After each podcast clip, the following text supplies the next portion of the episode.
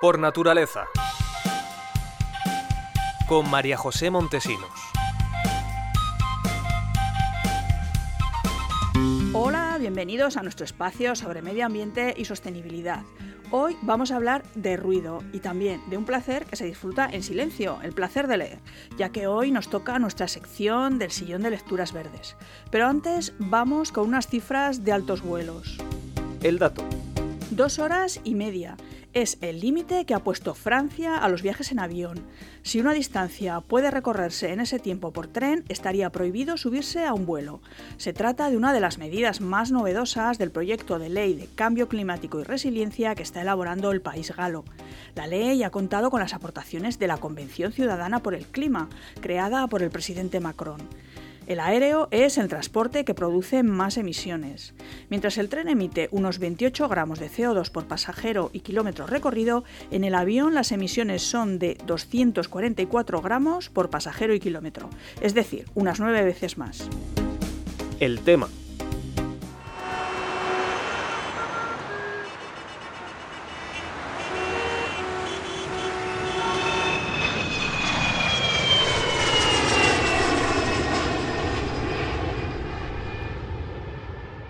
Oímos hablar mucho de la contaminación atmosférica, pero poco de la contaminación acústica el oído humano empieza a sufrir a partir de un sonido de 80 decibelios, que son los que produce, por ejemplo, un secador de pelo.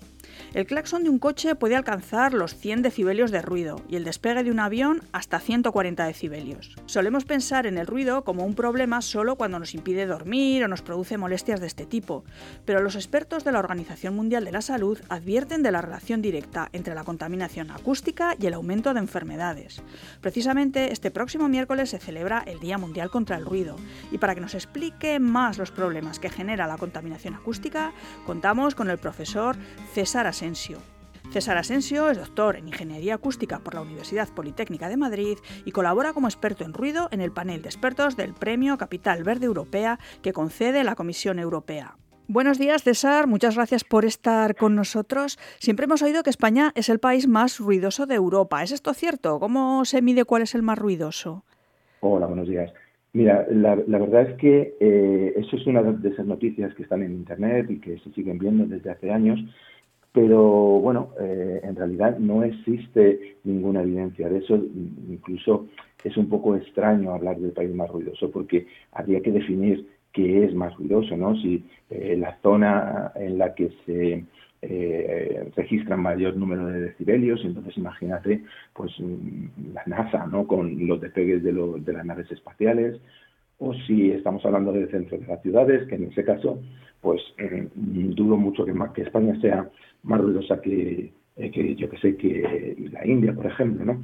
Entonces, eh, es una cuestión muy cuestionable, pero es lo primero que aparece en Internet en el momento que, buscas algo, ¿no? Entonces, es algo que me gustaría aprovechar la ocasión para desmentir.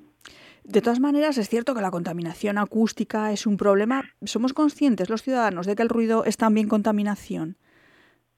Mira, pues yo creo que, ese es uno de los principales problemas que tiene esta, esta cuestión de la contaminación acústica, porque todos sabemos lo que es el ruido y todos pensamos que el ruido eh, es lo que nosotros hemos experimentado en alguna ocasión. Entonces, es un tema menor que muchas veces, bueno, pues oye, es una molestia que empieza y se acaba y que, bueno, un día lo hemos pasado mal, pero eh, se acabó, ¿no? Y, muchas veces nos olvidamos de que hay gente que no puede escapar de ese problema, que lo está sufriendo eh, continuamente y que eh, se convierte para ellos en, una, eh, en un problema grave ¿no? de, ansiedad, de estrés. Pero incluso más allá de, esas personas que sí que tienen identificado el problema porque lo están sufriendo y les causa un problema muy, muy serio en su día a día, pues la contaminación acústica va más, va más para allá. El ruido de tráfico es algo a lo que nos hemos acostumbrado y genera problemas de salud pública y nadie es consciente de que eh, le está produciendo un problema de salud eh, porque ya nos hemos acostumbrado y, no tenemos la conciencia de que esa, esa contaminación acústica debería ser erradicada. Sí, ¿y cómo nos afecta a las personas el ruido? ¿Qué consecuencias puede tener? ¿Consecuencias físicas, psicológicas, me imagino también? Sí, pero mira, eh, eso que, que, es cierto, una situación prolongada de exposición a unas agresiones por ruido puede provocar eh, pues un problema que al principio es una molestia, que va, puede ser en determinado momento una pérdida de sueño, con todo lo que eso eh, origina, ¿no? de cansancio para el día siguiente, etcétera, etcétera. Pero cuando es una situación sostenida, se puede convertir en problemas de ansiedad, de estrés y los aquellos problemas derivados de la pérdida del sueño, la falta de descanso.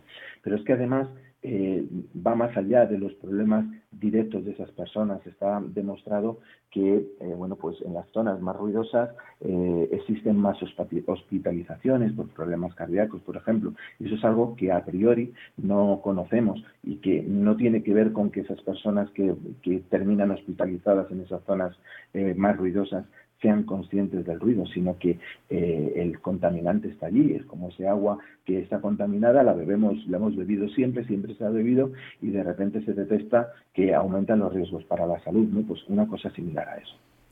Pero el ruido también que es un problema de salud humana, también se ha detectado que puede afectar a los animales, al medio ambiente en general. Hay en concreto un estudio del Servicio de Parques Nacionales de Estados Unidos que habían detectado ese perjuicio en los animales. Decían pues que podía cambiar sus hábitos de reproducción, etcétera.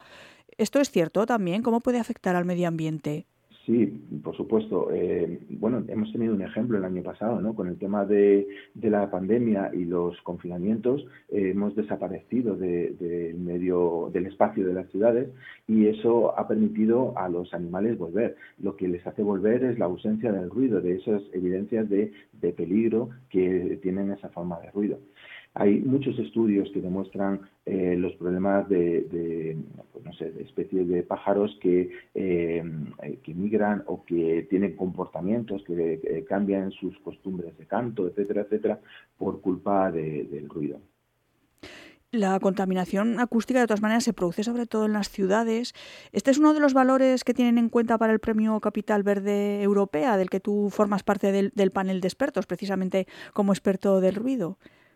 Mira, pues efectivamente uno de los focos fundamentales de, ruido son las ciudades. En, concreto, el ruido de tráfico en las ciudades pues es un, es un problema serio que afecta eh, a una población, a, una, a un porcentaje de la población muy extenso y precisamente eso es lo que se pretende de alguna forma valorar en este, en este tipo de iniciativas como el Premio Capital Verde Europea, donde lo que se analiza es cuáles son las iniciativas, el comportamiento proambiental de las distintas ciudades y el ruido desde luego está en una de las eh, es uno de los indicadores que se tiene en cuenta, quizá el menos conocido por, el resto de la población, pero que se tiene en cuenta en igualdad eh, con, otros eh, como no sé calidad del aire en este tipo de indicadores. Por eso resulta muy importante para eh, concienciar sobre todo a los alcaldes y alcaldesas, ¿no? que eh, muchas veces no son conscientes y si eh, la cabeza de un ayuntamiento no es consciente del problema, pues difícilmente va a estar en la conciencia de, los concejales y técnicos que tienen que abordarlo y que tienen que gastarse dinero en solucionar los problemas que se derivan del ruido. Pues esperemos que tomen buena nota. Muchas gracias, César, por tus explicaciones. Muchas gracias, María José, por la oportunidad de hablar de ruido. Quizás habría que cambiar esos 100 decibelios del tráfico rodado por los 30 decibelios del canto de los pájaros del que nos hablaba César, como este que vamos a escuchar ahora, que además es un sonido mucho más bonito.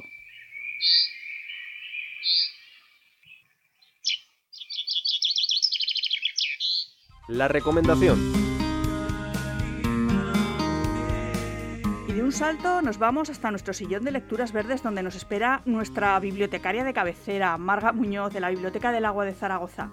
Hola Marga, ¿qué tal? Te veo ya con varios libros preparados. Cuéntanos, ¿qué nos has traído para hoy? Que creo que tú también tienes una efemérides que recordar. Claro, esta es la semana, la que ha sido la semana del libro y, de, del Día de Aragón, además, eh, confluyen los dos días. Así que venimos con recomendaciones sobre naturaleza aragonesa y para los más pequeños cuentos que tienen como escenario leyendas ambientadas en el Pirineo aragonés. Vamos a empezar por Rutas por los bosques más bellos de Aragón. Lo firma un naturalista de referencia, Eduardo Viñuales, dentro de la magnífica colección que la editorial SUA dedica a Aragón.